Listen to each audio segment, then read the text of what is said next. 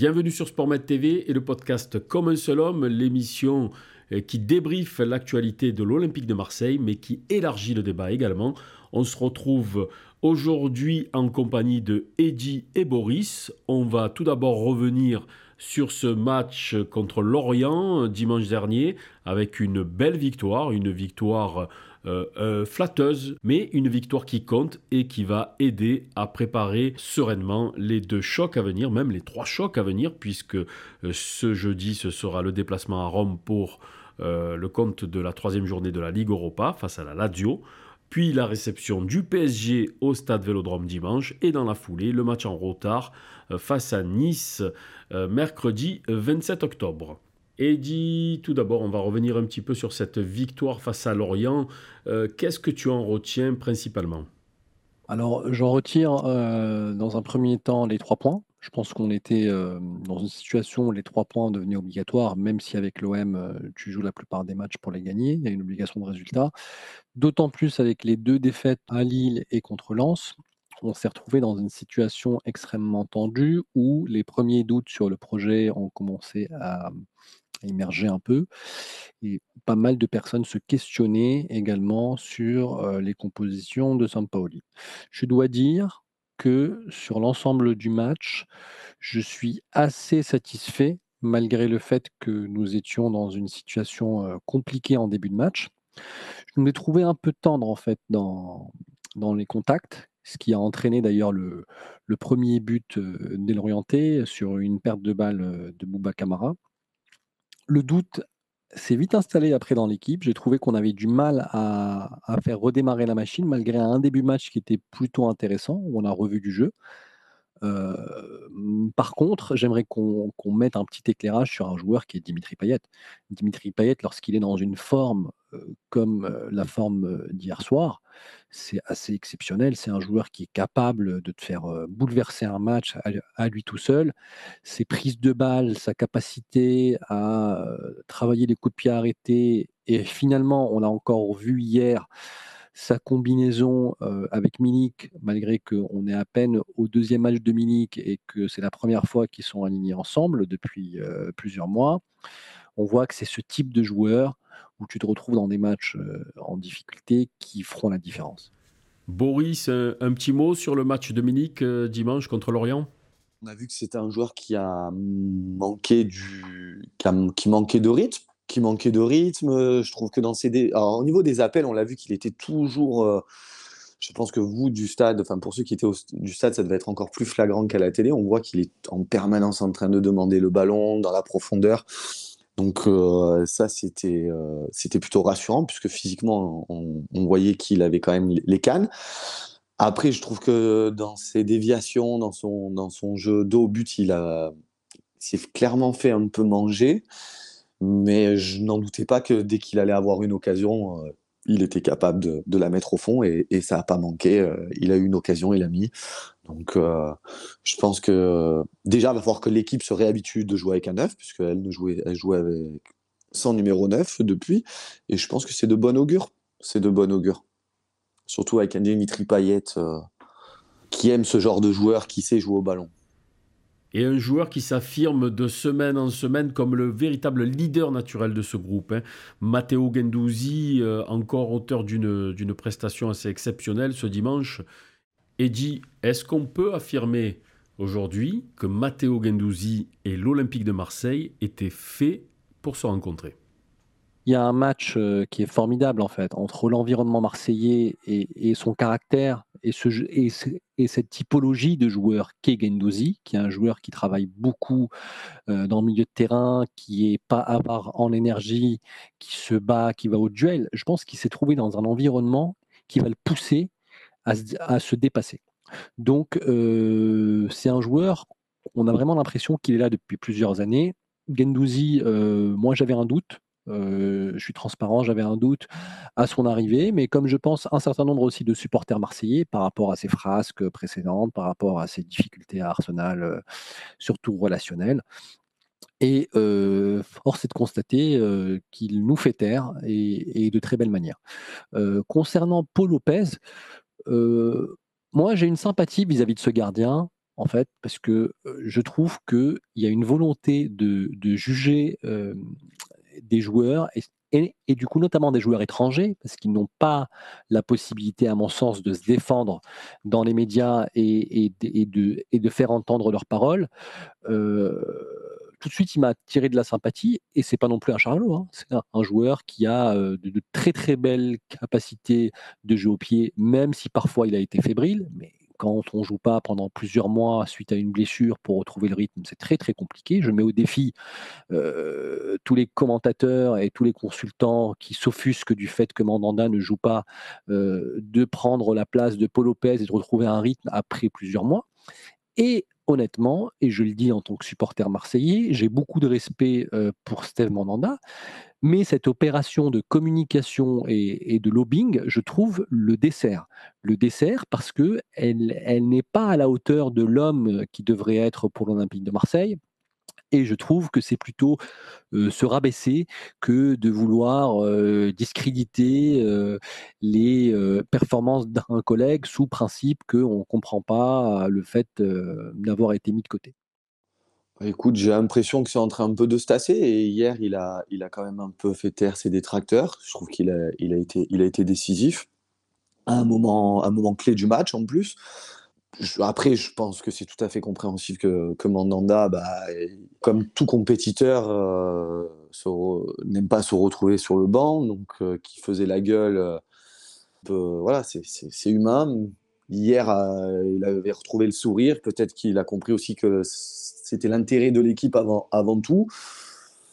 Pour le moment, j'ai l'impression que ça, personnellement, j'ai l'impression que ça se tasse. Peut-être qu'il a voulu jouer un peu de ses influences pour, euh, pour pouvoir récupérer sa place, mais bon, ça fait, ça fait pchit. Je pense que c'est en train de se tasser et, hier, ça va, hier les, les parades décisives ont, ont, certainement, vont certainement mettre encore plus en confiance euh, Paul Lopez et, et c'est de bon augure pour la suite.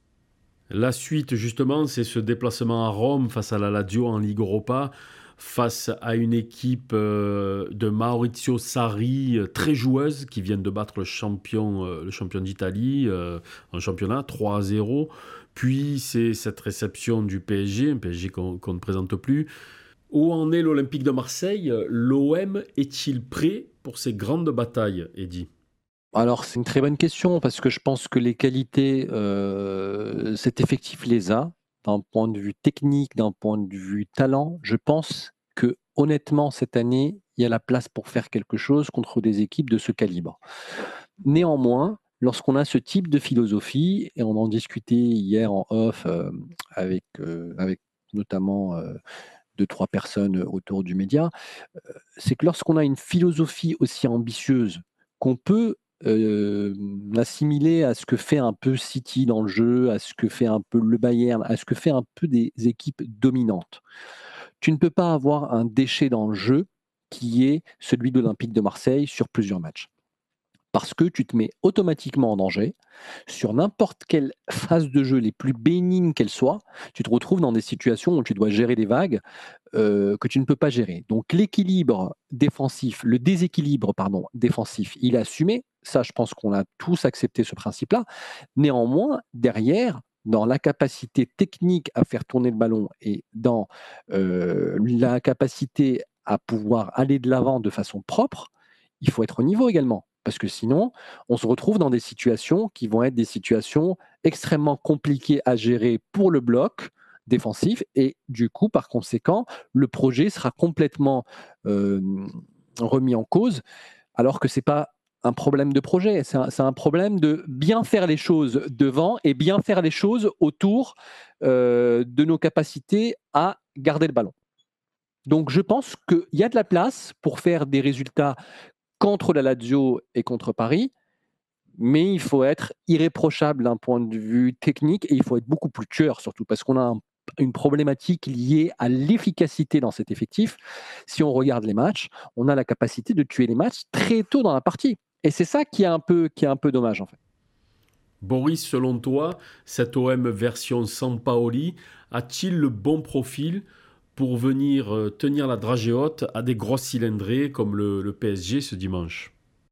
On entend souvent, oui, si on joue tactiquement comme, comme on joue les derniers matchs contre le PSG, ça va pas passer. En même temps, ça fait des années que ça passe pas. On joue avec souvent un OM timide qui est retranché derrière, qui arrive à se créer tout juste une ou deux occasions dans le match. Franchement, je préfère qu'ils. Ça, m'énerve de parler comme ça, mais bon, s'ils doivent perdre, je préfère qu'ils voilà, tentent quelque chose, qu'ils jouent comme ils jouent leur football, avec ses idées de jeu, ses idées.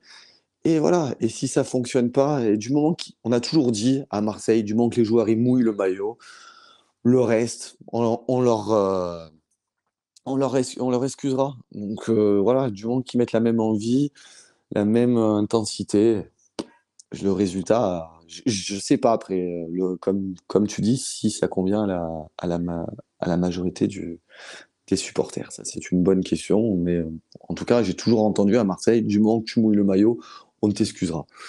Donc, euh, à voir.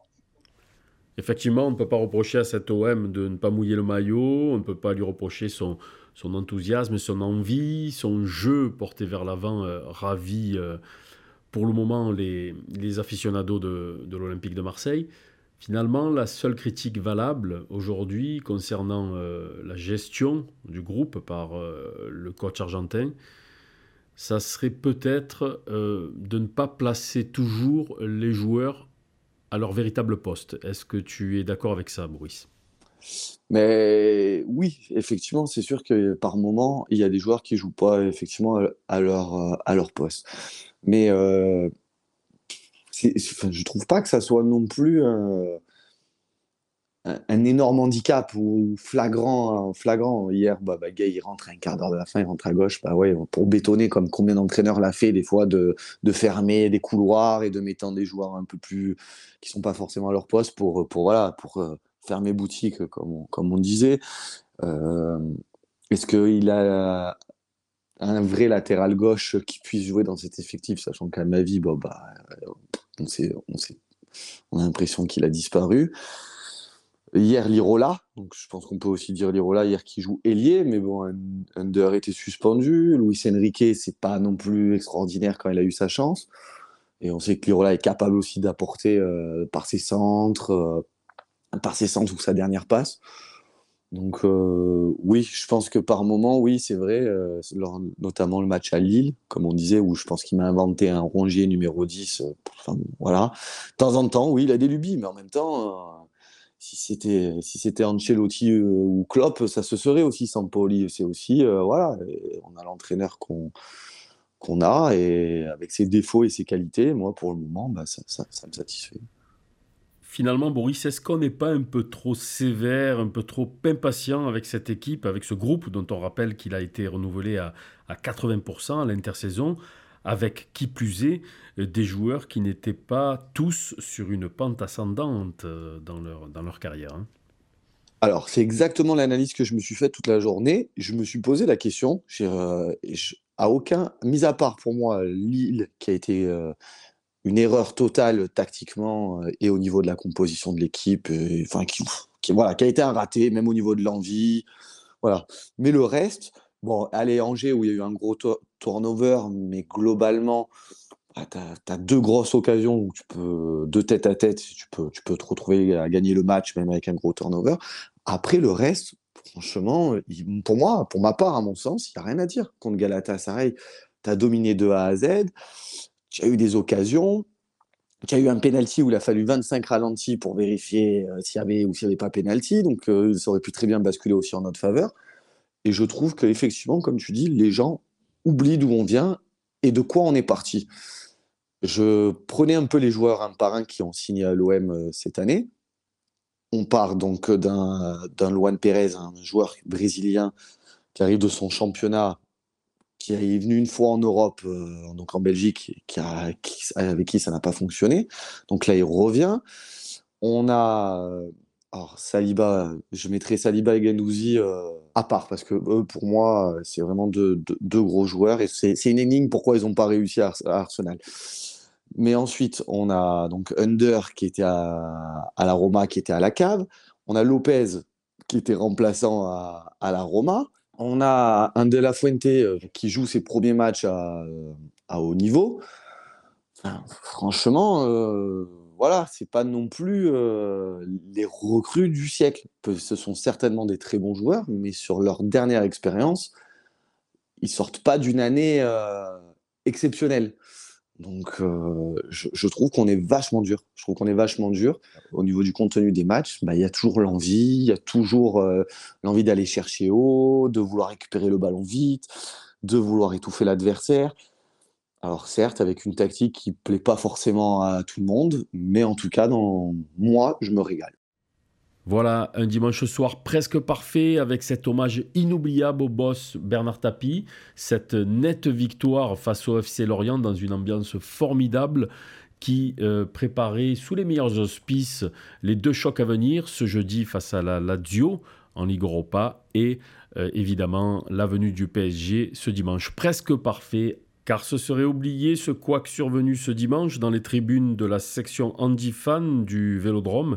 Et justement, on a le plaisir de recevoir deux abonnés de ce groupe de supporters historiques, Ahmed, personne à mobilité réduite, et Karim, son ami et accompagnateur. Karim, bonsoir, présentez-vous un petit peu. Depuis combien de temps êtes-vous abonné à la section Andy Fan de l'Olympique de Marseille? Ça fait presque cinq ans qu'on est abonnés ensemble. Moi, j'étais abonné euh, avant euh, euh, sans Ahmed, mais là, depuis quelques années, on, va ensemble. Et nous, notre plaisir, c'est d'être au match ensemble. C'est de pouvoir rigoler ensemble, s'énerver ensemble, voilà, de, de, passer le match ensemble. Présentez-nous un petit peu la section Andy Fan de l'Olympique de Marseille. Combien de membres, Karim? Environ 500 abonnés avec les accompagnateurs. Et il faut préciser que c'est le club handi foot le plus gros d'Europe. Et on n'est pas traité comme tel. Parce que est, c'est quand même une force considérable parce que bah, parce qu'il y a des gens qui il y a des gens qui, qui s'investissent depuis des années et quand on voit ça on a l'impression que d'un revers de main on gâche et on et on, on, enlève tout le travail qui a été fait depuis des années bah, par, ce, par ce club de supporters, qui est un club de supporters à part entière. Justement, expliquez-nous un petit peu ce qui s'est passé donc euh, ce dimanche dernier, euh, aux alentours de, 20h, euh, à votre arrivée au stade Vélodrome pour cette rencontre OM Lorient. On nous a interdit l'accès à un espace dont on bénéficiait depuis des années, sans explication, en nous disant non. La direction de l'OM a dit non, vous ne passez pas. Voilà. Donc après, en creusant un peu, on a appris un jeu mot conditionnel parce que parce que parce que parce que c'est c'est toujours vous savez quand on vous dit quelque chose j'ai pas la preuve formelle que c'est ça mais que Heineken a dit qu'il ne voulait plus que les sièges qui se trouvent entre leurs deux zones soient occupés et on s'est retrouvé donc bah, sur le côté complètement et cette situation comme il y a eu beaucoup plus de personnes qui se sont retrouvées de ce côté-là et qu'on avait nos nouvelles cartes d'abonnement on nous a dit voilà vos places. Ta place c'est là c'est la 16 pour Ahmed et la place pour Karim, c'est la 38 euh, et à des espaces complètement différents, avec une distance, comme on le voit sur la vidéo, d'une dizaine de mètres. De votre côté, Ahmed, vous avez identifié les responsables de ce véritable couac. Racontez-nous un peu. Euh, dimanche, on arrive un peu avant le coup d'envoi et on s'apprête à se ranger du côté des espaces où on va se mettre d'habitude au niveau de Gannet Centre, au-dessus de la tribune dite euh, Heineken, et on se voit donc signifier un refus par le vigile, le, préposé à la sécurité, qui nous dit ce soir vous pouvez pas passer. Il dit c'est pas moi, on, bloque l'entrée, point à la ligne. Donc il arrive un supérieur à lui et il nous dit bah, écoutez vous avez qu'à voir entre Florence, autrement dit la responsable de la sécurité de, l'Olympique de Marseille, et René, à savoir Monsieur Poutet, le président de Andy Fan Club. C'est comme ça, vous passez pas. Bon, nous, on ne veut pas avoir de conflit ni quoi que ce soit avec les gens. Et on essaye de se rabattre sur les places qui sont sur les côtés. Et malheureusement, on est pas mal de personnes en fauteuil roulant. On est serré comme des sardines. Mmh, Florence Azenbrook, je crois qu'elle s'appelle Azebrook, a pu le constater depuis le poste de sécurité qui est là-haut. Et donc, on a eu nos accompagnateurs. Le vrai souci, c'est qu'on était séparés de nos accompagnateurs. On a des, parmi les personnes en situation de handicap, des gens qui sont dits tétraplégiques, c'est-à-dire qui ne peuvent utiliser ni leur membre inférieur, ni leur membre supérieur. On en a un qui peut ni boire, ni manger sans l'aide de son papa.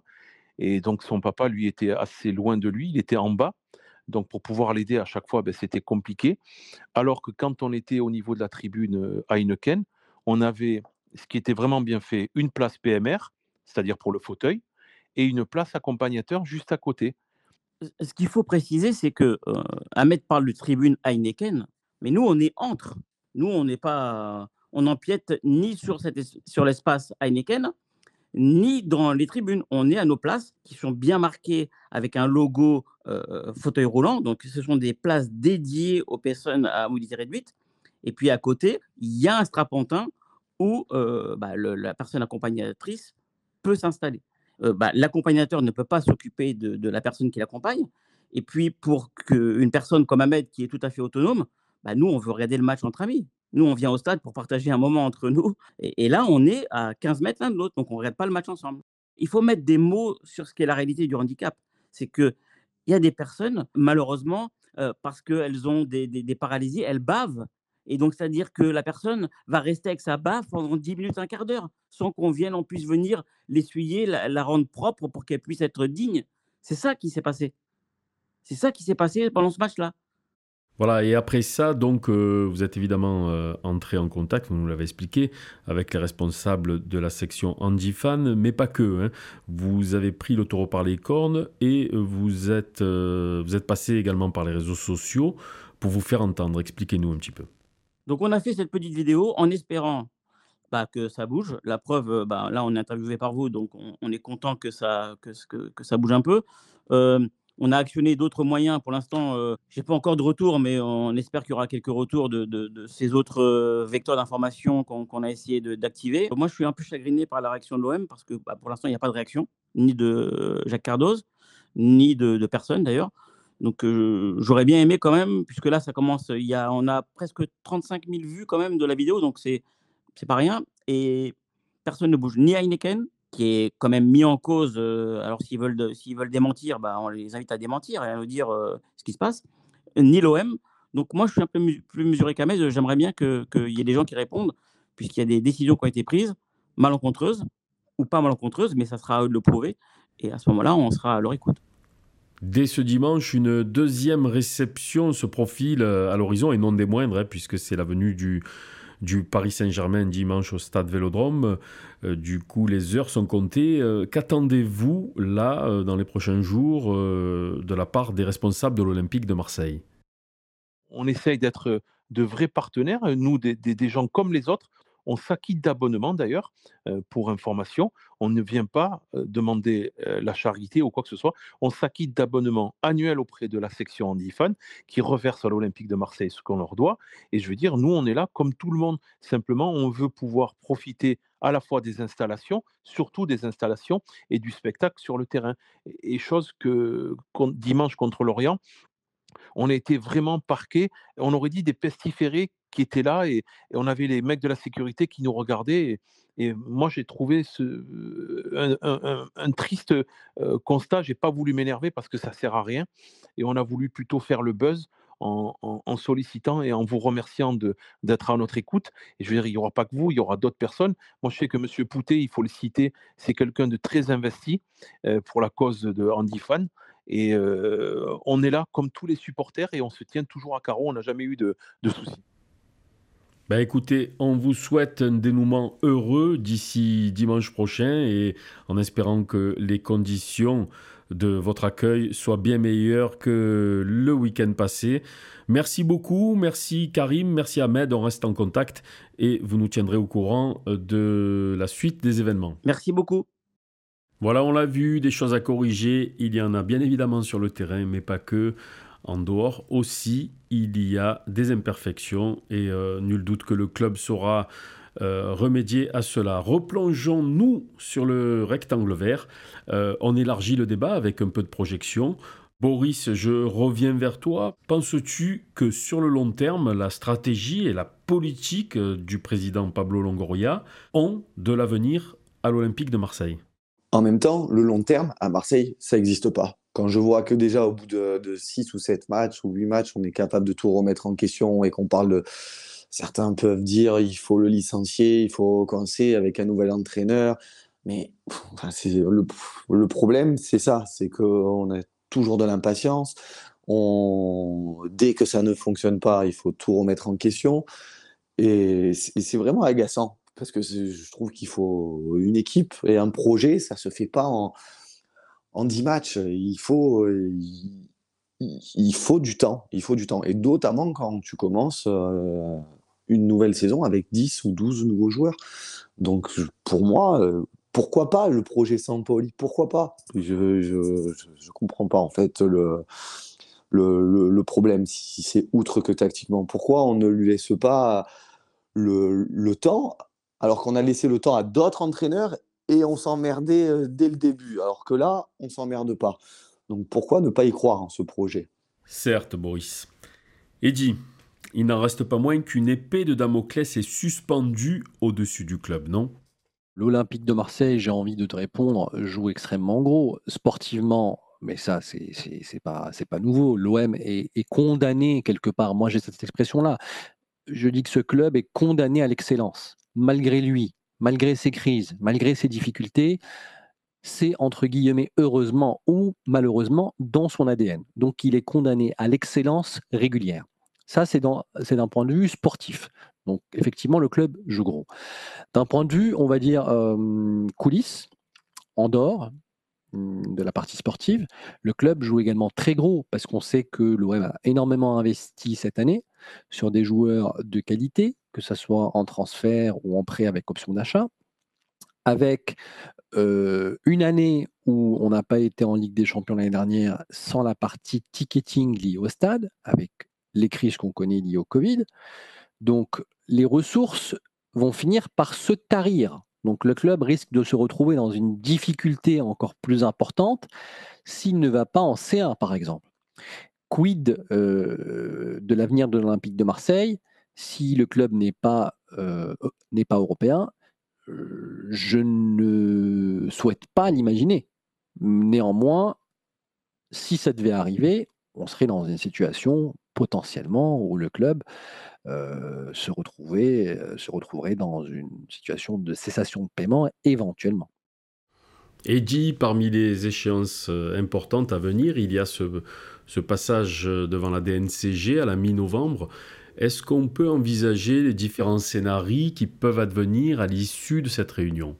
C'est une question euh, un peu existentielle parce que c'est une question qui, qui, revient tous les ans avec l'Olympique de Marseille. Quid de ce passage à la DNCG on est euh, trois quarts des dix dernières saisons à se poser des questions, à s'inquiéter, à se dire comment le club va, s'en sortir. Et ça, ce n'est pas euh, à sa décharge, ce n'est pas euh, exclusivement lié à Franck McCourt, hein, mais c'est un cycle qui est bien plus vieux et qui remonte à bien plus longtemps. C'est juste que les enjeux financiers aujourd'hui dans le football ne sont plus les mêmes que ceux d'il y a plusieurs années. Donc la nature des investissements, le montant des investissements, euh, les créances qu'on va générer aussi par rapport au club font qu'on peut vite se retrouver dans une difficulté où l'argent qui aura à remettre dans l'institution sera toujours de plus en plus important et surtout en se traînant des déficits cumulés d'année en année. Donc, pour répondre à ta question sur les différents scénarios de passage à la DNCG, moi je vois trois options. Donc, si on se projette un peu, l'option numéro un, c'est un passage à la DNCG non concluant. Donc, euh, l'OM n'arrivera pas à proposer des ressources supplémentaires et nouvelles à la DNCG. Donc, l'OM restera sous encadrement de la masse salariale et les transactions de mutation. Donc ça, c'est la situation statu quo, plus ou moins. L'option numéro 2, l'OM présente de nouvelles ressources, type sponsor, type ticketing avec les abonnements en hausse. Je rappelle qu'on est sur un, record pratiquement parce qu'on est autour des 40 000 abonnés mi-octobre. et éventuellement des prévisions sur des ventes de joueurs qui seraient déjà bouclées. Donc ça, ça serait une option qui permettrait à l'OM de sortir de l'encadrement de sa masse salariale et des transactions de mutation. Après, on a également la troisième option, qui est potentiellement l'arrivée euh, d'un support supplémentaire financier avec un nouvel actionnaire à la tête du club en compagnie de Franck McCourt ou éventuellement majoritaire. Donc là, effectivement, on ouvre le sujet euh, qui a fait débat pendant plusieurs semaines euh, et plusieurs mois, le sujet de la vente du club ou de la cession partielle du club, c'est également une option sur la table. On en saura plus lors de ce passage devant la DNCG.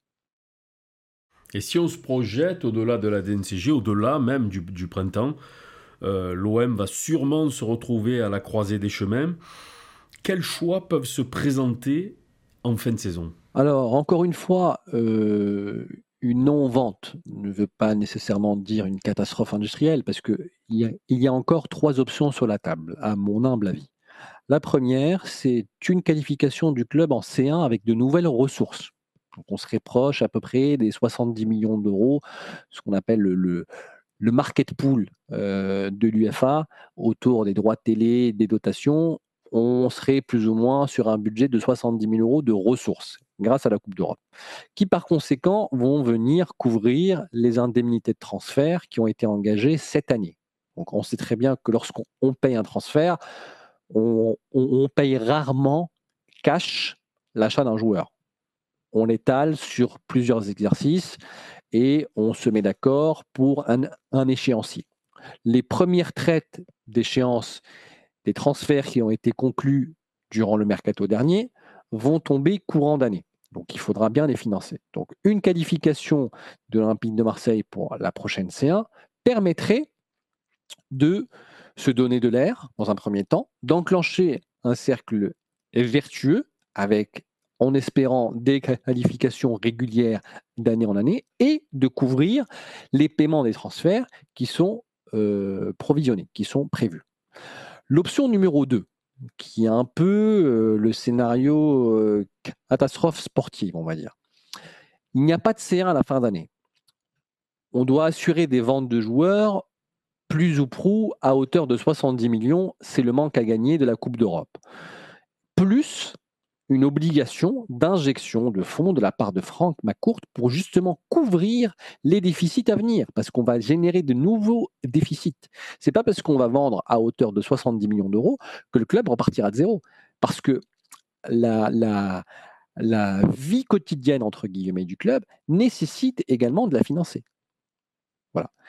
L'option numéro 3, qui est pour le coup un scénario plutôt catastrophe, mais en dehors du sportif. On a un actionnaire qui ne peut plus payer. Je prends l'exemple de Bordeaux, je prends l'exemple de Lille, je prends l'exemple du Milan ou je prends l'exemple de l'Inter. C'est des cas concrets où on a eu des actionnaires qui ne souhaitaient plus payer ou qui ne pouvaient plus payer. Les créanciers de ces actionnaires-là ont la capacité de se saisir du club. Donc potentiellement, on est proche d'une faillite dans ce type de scénario. Ce type de scénario ouvrirait naturellement la voie au fond vautour et, du coup à ce qui inquiète euh, l'écosystème des supporters marseillais, que le club finisse un peu comme un espèce de Bordeaux euh, ou un espèce de Lille également, on peut mentionner, et qui serait euh, la, proie de nombreux fonds vautours et d'entrepreneurs ou d'actionnaires pas extrêmement solides. Tu le sais, on a le culte de l'homme providentiel à Marseille. Hein. La récente disparition de Bernard Tapie n'a rien arrangé à l'affaire. Elle a même plongé la communauté OM dans une certaine forme de nostalgie. Ne se fait-on pas du mal inutilement sans cesse ressasser le passé? La nostalgie est-elle fondée? Oui. Cent fois oui. Parce qu'on parle de quelqu'un qui a marqué son époque. On est très centré autour de l'Olympique de Marseille, mais il faut préciser que la carrière de Bernard Tapie, il y a 100 vies dedans. Donc il a marqué toute une époque, la génération La Claire, le cyclisme, le tout est possible. C'est aussi une certaine image de la France qui s'en va avec lui le mérite, la débrouille et l'action. Donc, euh, cette nostalgie, c'est aussi un peu une part de, pour certains, de notre adolescence, de notre jeunesse, euh, de notre âge adulte également, qui s'en va. Peut-être cette part du possible, cette part de, de, l'inconnu qui gravit et qui monte les échelles de la société et qui arrive à s'imposer et à être victorieux. Donc la, nostalgie, elle est fondée et elle est, euh, et elle est tout à fait saine euh, pour ce type d'individu. Euh, est-ce qu'aujourd'hui c'est encore possible? Aujourd'hui, le football a tellement changé qu'il est, qu'il est extrêmement compliqué d'avoir un homme providentiel qui puisse permettre à un club de se développer du moins de se développer dans les dimensions que Bernard Tapie a pu permettre à l'Olympique de Marseille. Parce qu'il faut bien comprendre que on parle de la nostalgie de Bernard Tapie, mais c'est surtout ce qu'il a transmis. Ce qu'il a transmis aux supporters marseillais, c'est le succès. Et pas qu'aux supporters marseillais d'ailleurs, à toutes les personnes qui l'ont accompagné dans ses affaires entrepreneuriales, et notamment dans le domaine du sport, c'est le succès, c'est la fierté et c'est l'honneur de siéger à la cour des grands représenté par Monsieur Tapi. Donc, il a ouvert de nombreuses portes au sport français dans sa globalité. Il a appris au sport français à gagner, au sport collectif, au sport collectif à gagner et à prouver qu'il pouvait, euh, qu'il pouvait se développer et avoir du succès comme toutes les grandes autres nations sportives pour faire le parallèle un peu dans le foot actuel avec les différents hommes providentiels qu'on voit, moi j'ai juste un parallèle ou deux que je peux, que je peux donner. Bah, on peut donner effectivement le parcours de Roman Abramovich avec Chelsea. Néanmoins, ça reste à nuancer parce que Roman Abramovich est un proche du pouvoir russe. Donc les facilités ont été mises en place pour lui permettre certaines choses. Il y a, également l'histoire de, Dietrich Matic, qui est le, fondateur, euh, l'un des cofondateurs de, de, la marque Red Bull, qui a repris Leipzig, Salzbourg, des clubs qui étaient euh, dans des, dans des divisions inférieures, et qu'il a réussi à faire monter et à faire développer autour du football européen. Et ça, c'est quand même des performances dans un foot actuel qui est de plus en plus contrôlé, de plus en plus surveillé par les fonds d'investissement, les fonds d'investissement étatiques, les fonds d'investissement privés, notamment américains. Euh, il faut savoir que le foot n'a jamais intéressé les grandes fortunes institutionnelles auparavant. Donc aujourd'hui, le shift qu'on a, le pivot qu'on a, c'est que les fonds, les fonds institutionnels et les fonds d'État s'intéressent au football. Parce qu'on a l'exemple du Qatar, on a l'exemple effectivement de, et qui est d'ailleurs du coup d'actualité de ce que veut faire l'Arabie saoudite dans le football. Donc c'est très difficile pour un repreneur individuel d'exister dans cet écosystème, qui est un écosystème euh, de puissance. Parce qu'aujourd'hui, on voit très bien qu'il y a une forte corrélation entre l'argent que vous investissez et les résultats que vous obtenez. Naturellement, sur une saison ou deux, on pourra faire une exception, ce qu'on appelle un exploit. Mais dans la durée, la corrélation entre l'investissement mis sur la table et les résultats obtenus est très forte. Donc c'est pratiquement impossible pour un homme providentiel, même si cet homme a des moyens importants, de pouvoir lutter avec ces, fonds-là. Et avec ce nouvel écosystème du football où on est à la course à l'armement. Du coup, selon toi, quel est le véritable destin auquel l'OM doit ou peut prétendre à moyen long terme avec euh, une Super League qui se profile à l'horizon, aussi bien sur un plan économique, marketing, sportif que sociétal? Pour moi, en préambule, l'OM euh, est condamné, et c'est un peu cette expression-là que, je garde, parce que le mot, je trouve, est, très fort, est condamné à prétendre au plus haut destin. Pour la raison simple, c'est que ce club est créé et construit de cette manière. Il a été fondé avec l'ambition de gagner très rapidement dans l'histoire de l'Olympique de Marseille, et Gilles Castelnau notamment pourra euh, en témoigner, on a toujours recherché à avoir les meilleurs, à s'entourer des meilleurs et à avoir des résultats. Donc l'OM ne pourra pas trahir son histoire. L'OM est condamné à prétendre à la plus haute marche. C'est comme ça. Il y arrivera, il n'y arrivera pas, c'est un autre sujet. Néanmoins, le club a dans son ADN et dans son héritage cette obligation. Une fois qu'on a évoqué et évacué cet élément lié à l'ADN du club, nous sommes ramenés à une réalité économique dans le monde du foot, où sur la durée, comme j'expliquais au préalable, il existe un lien extrêmement fort entre l'investissement et les résultats. Donc, sur le volet marketing, je pense que la marge est encore importante et que le club n'a pas encore exploité tout son potentiel, c'est un axe de progression, par exemple. Lorsqu'on voit aujourd'hui euh, les, supporters de l'OM autour du monde, lorsqu'on voit la capacité du club à engager, que ce soit d'un point de vue sociétal, que ce soit d'un point de vue économique des acteurs locaux, mais éventuellement aussi des grandes entreprises françaises, on se dit qu'il y a une marge pour pouvoir faire quelque chose d'intéressant dans la durée et développer cet axe-là euh, de progression. Même si des progrès sont à noter quand même depuis quelques années, mais c'est encore trop peu à, mon sens. Sur le côté sportif, le club ne peut prétendre qu'à une chose actuellement dans l'écosystème actuel euh, euh, du football français et européen, c'est l'OM doit viser au minimum la C1. Bah, déjà, pour la place du club dans le foot européen, son coefficient UFA, euh, sa renommée, sa notoriété, son positionnement, mais également parce que c'est une question de survie économique.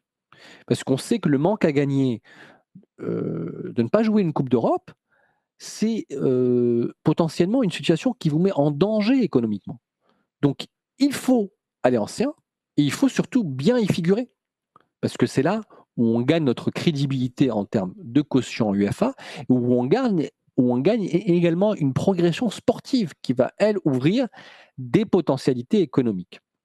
Enfin, sur le volet sociétal, euh, il y a une proximité avec les supporters dans la ville à maintenir, qui a été reconstruite là depuis à peu près un an avec l'arrivée de Pablo Longoria à la tête de la présidence, et un soutien sur les sujets, sociaux du bassin marseillais, notamment l'éducation, l'écologie et l'entrepreneuriat. L'OM doit se positionner et doit être présent en première ligne dans le bassin marseillais et dans le bassin provençal dans sa globalité régionale pour accompagner les euh, intervenants et les protagonistes de ces sujets-là. L'éducation, l'écologie et l'entrepreneuriat. Une connexion également renforcée avec les acteurs d'impact locaux, et une connexion forte avec les supporters et les sympathisants du club autour du monde, notamment en Afrique, on l'a évoqué, justement pour pouvoir les engager sur ces thématiques euh, sociétales, pour pouvoir également proposer peut-être des programmes innovants en termes de société qui allient le sport, l'éducation et l'entrepreneuriat et le développement aussi personnel euh, des jeunes, par exemple. Donc, il y a un certain nombre de sujets, de challenges à relever pour l'OM en tant qu'institution, par le sportif, mais également par ce que doit être une institution euh, sportive, mais aussi une institution qui a sa place dans la société et qui doit être acteur. Donc il faut également, pourquoi pas, et j'ai beaucoup apprécié, puisqu'on va revenir sur un fait d'actualité, j'ai énormément apprécié l'événement organisé par la Fondation Didier Drogba et la Fondation UNICEF, avec la Fondation Olympique de Marseille, autour de la scolarité des jeunes Ivoiriens en Côte d'Ivoire. C'est ce type d'événement que le club doit promouvoir dans sa communication globale hors sportive, mais qui fera de toute façon ruisseler sur la partie sportive. Il doit s'engager avec des bailleurs internationaux pour supporter des programmes humanitaires et éducatifs. Et c'est là où la Fondation OM aura un rôle extrêmement important à l'avenir. Elle l'a aujourd'hui, et je pense que sur les années à venir, l'Olympique de Marseille sera plus qu'un club sportif, en tout cas je le souhaite, sera également un acteur de la société. On le souhaite évidemment. Voilà, c'est la fin de ce podcast Comme un seul homme. Merci Edgy, merci Boris, merci aux autres intervenants Karim et Ahmed. On se dit à bientôt et allez l'OM.